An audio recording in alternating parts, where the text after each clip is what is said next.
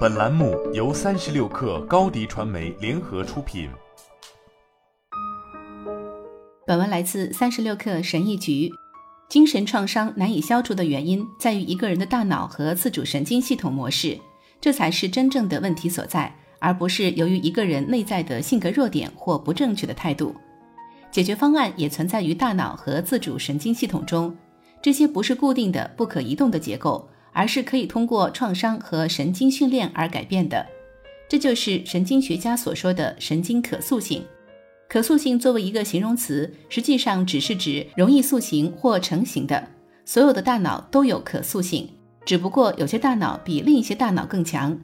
通过鼓励和训练神经可塑性，你可以让大脑改变其路径，强化某些区域，并保持对事实理解的灵活性。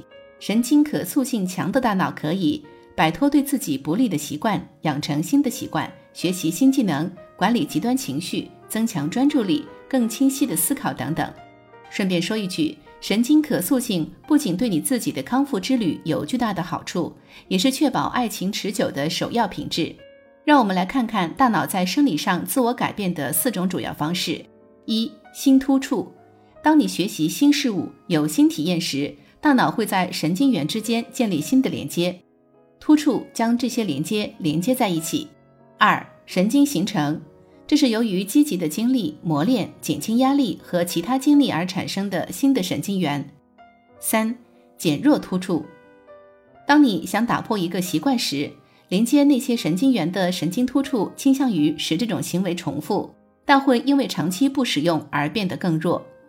四、强化突触。当你养成一种习惯时，连接那些神经元的突触会变得更强，使你想要养成的行为习惯变得更容易做到。大脑没有道德立场，它本身并不能判定某物是好是坏，它只是做它知道怎么做的事情。如果你教大脑做新的事情，并重复这个动作，它就会做新的事情。不过，任何事情都是把双刃剑，神经模式很难打破。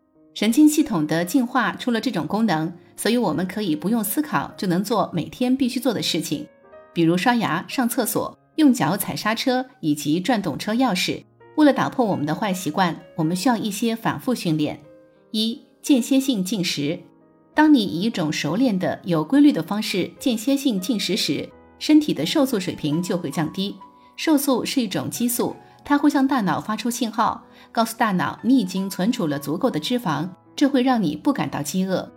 当瘦素水平在进食期间降低时，大脑会接收到产生更多能量的信号，然后修复细胞。促进神经元生长，间歇性进食还会促进神经生长和脑源性神经营养因子的生长，使这些新的神经元相互连接，形成神经网络。